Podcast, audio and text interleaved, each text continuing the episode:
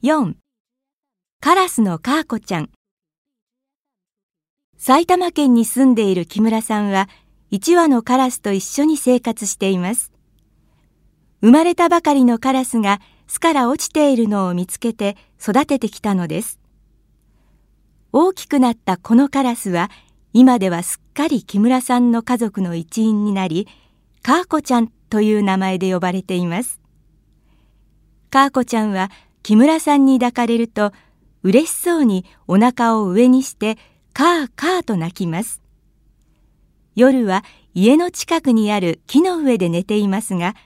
お腹がすくと台所に入ってきて大好きなハンバーグなどをもらって食べています。このカーコちゃんの趣味はドライブです。木村さんが車で出かけるときには車の屋根に乗ってどこまでもついていきます。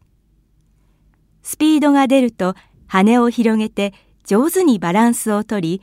辺りをキョロキョロ眺めながらドライブを楽しんでいます。カーコちゃんは自分がカラスであることを忘れてしまったようだと木村さんは話しています。